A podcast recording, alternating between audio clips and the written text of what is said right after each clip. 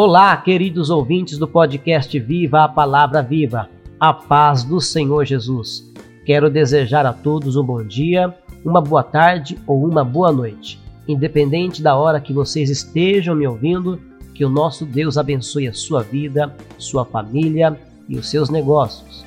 Agradeço o carinho de todos e lembrando que se você desejar, pode clicar no botão abaixo deste vídeo e se inscrever. Ative também o sininho e deixe o seu like. Compartilhe os nossos episódios e comente. Assim, você está ajudando no crescimento do canal. O YouTube e o Facebook também distribuem os nossos episódios para mais pessoas. Episódio 47 A ressurreição de Jesus. Em 1 Coríntios, capítulo 15. Este episódio faz parte da segunda temporada da leitura bíblica diária está guardada na playlist Maio 2020, versão nova tradução da linguagem de hoje. No episódio de hoje, veremos Paulo ensinar sobre a ressurreição de Jesus, já que naquela época alguns mestres ensinavam que não havia ressurreição dos mortos. Então, para combater esta falsa doutrina, Paulo primeiro estabeleceu uma base comum com seus leitores, afirmando a ressurreição de Cristo. Nesse momento você pode pegar a sua Bíblia e acompanhar a leitura comigo se desejar. Agora, irmãos, quero que lembrem do Evangelho que eu anunciei a vocês, o qual vocês aceitaram e no qual continuam firmes. A mensagem que anunciei a vocês é o Evangelho, por meio do qual vocês são salvos, se continuarem firmes nele, a não ser que não tenham adiantado nada vocês crerem nele. Eu passei para vocês o ensinamento que recebi e que é da mais alta importância. Cristo morreu pelos nossos pecados, como está escrito nas Escrituras Sagradas. Ele foi sepultado e no terceiro dia foi ressuscitado, como está escrito nas Escrituras. E apareceu a Pedro e depois aos doze apóstolos. Depois apareceu de uma só vez a mais de quinhentos seguidores dos quais a maior parte ainda vive, mas alguns já morreram. Em seguida, apareceu a Tiago e mais tarde a todos os apóstolos. Por último, depois de todos, ele apareceu também a mim, como para alguém nascido fora de tempo. De fato, eu sou o menos importante dos apóstolos e até nem mereço ser chamado de apóstolo, pois persegui a igreja de Deus mas pela graça de Deus sou o que sou. E a graça que ele me deu não ficou sem resultados. Pelo contrário, eu tenho trabalhado muito mais do que todos os outros apóstolos. No entanto, não sou eu quem tenho feito isso, e sim a graça de Deus que está comigo. Assim, não importa se a mensagem foi entregue por mim ou se foi entregue por eles. O importante é que foi isso que nós anunciamos e foi nisso que vocês creram. Se a nossa mensagem é que Cristo foi ressuscitado, como é que alguns de vocês dizem que os mortos não vão ressuscitar? Se não existe a ressurreição de mortos, então quer dizer que Cristo não foi ressuscitado? E se Cristo não foi ressuscitado, nós não temos nada para anunciar e vocês não têm nada para crer. E mais ainda, nesse caso estaríamos mentindo contra Deus porque afirmamos que ele ressuscitou Cristo. Mas se é verdade que os mortos não são ressuscitados, então Deus não ressuscitou Cristo. Porque se os mortos não são ressuscitados, Cristo também não foi ressuscitado. E se Cristo não foi ressuscitado, a fé que vocês têm é uma ilusão e vocês continuam perdidos nos seus pecados.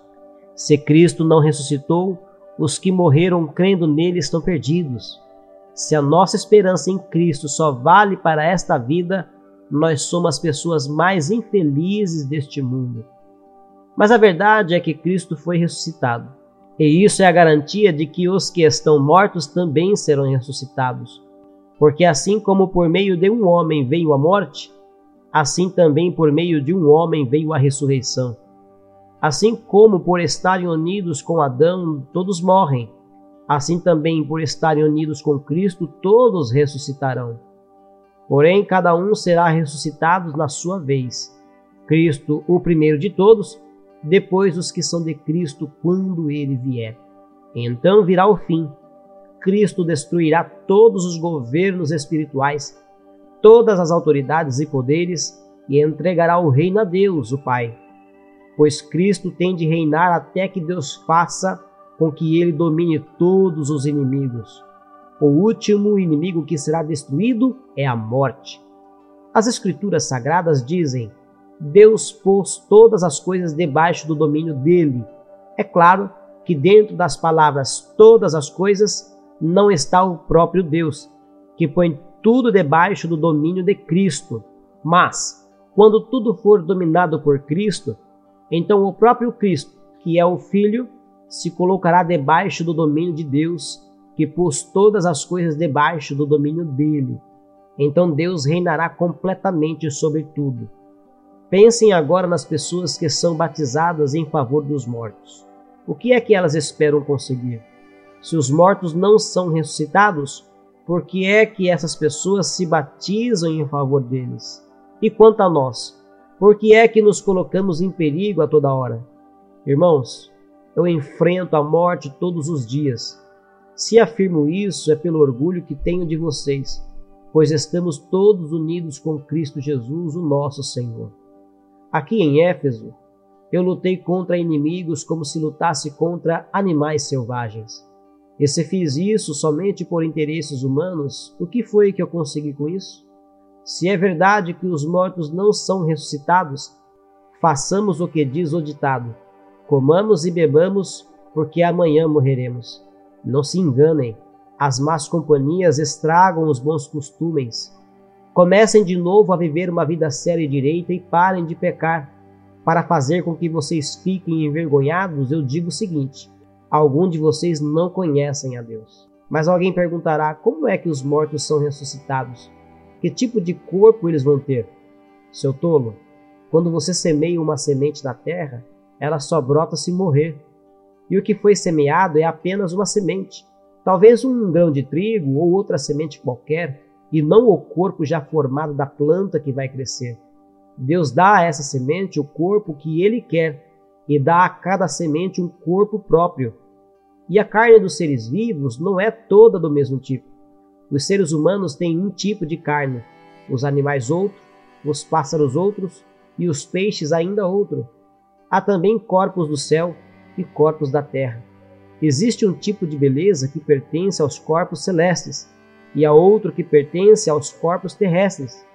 O sol tem o seu próprio brilho, a lua outro brilho, e as estrelas têm um brilho diferente, e mesmo as estrelas têm diferentes tipos de brilho. Pois será assim quando os mortos ressuscitarem. Quando o corpo é sepultado, é um corpo mortal, mas quando for ressuscitado, será imortal. Quando ele é sepultado, é feio e fraco, mas quando for ressuscitado, será bonito e forte. Quando é sepultado, é um corpo material, mas quando for ressuscitado, será um corpo espiritual. É claro que se existe um corpo material, então tem de haver também um corpo espiritual. Porque as Escrituras Sagradas dizem: Adão, o primeiro homem, foi criado como ser vivo, mas o último Adão, Jesus Cristo, é o espírito que dá vida. Não é o espiritual que vem primeiro, mas sim o material. Depois é que vem o espiritual. O primeiro homem foi feito do pó da terra, o segundo veio do céu. Os que pertencem à terra são como aquele que foi feito do pó da terra. Os que pertencem ao céu são como aquele que veio do céu. Assim como somos parecidos com o homem feito do pó da terra, assim também seremos parecidos com o homem do céu. Meus irmãos, o que eu quero dizer é isto: o que é feito de carne e de sangue não pode ter parte no reino de Deus, e o que é mortal não pode ter a imortalidade. Escutem bem este segredo: nem todos vamos morrer, mas todos nós vamos ser transformados num instante, no abrir e fechar de olhos, quando tocar a última trombeta. Ela tocará, os mortos serão ressuscitados como seres imortais e todos nós seremos transformados pois este corpo mortal precisa se vestir com o que é imortal. Este corpo que vai morrer precisa se vestir com o que não pode morrer.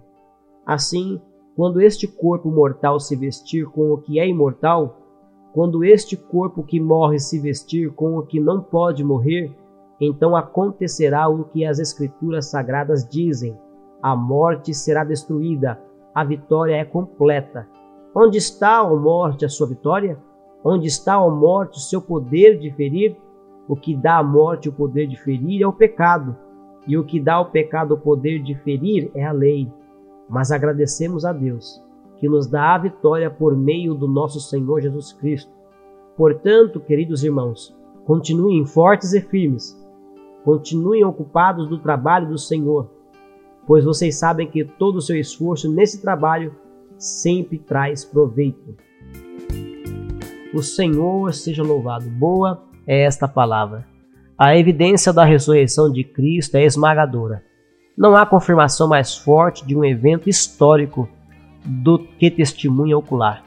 No caso de Jesus, mais de 500 pessoas viram Jesus vivo depois que ressurgiu. Sua ressurreição não pôde ser razoavelmente negada. E assim, as Escrituras provam que a ressurreição dos mortos é real. E nós precisamos estar preparados para este grande dia. Se morremos hoje com Cristo, morremos com esta esperança de que no dia do arrebatamento nós ressuscitaremos primeiro e nos encontraremos nas nuvens com Cristo. Vamos conversar? Deixe o seu comentário, o seu pedido de oração. É sempre um prazer conversar com você. E não se esqueça, nossos episódios são diários e estão disponíveis também no Spotify, no Deezer e no Castbox. Deus vos abençoe em nome do Senhor Jesus e até o próximo episódio.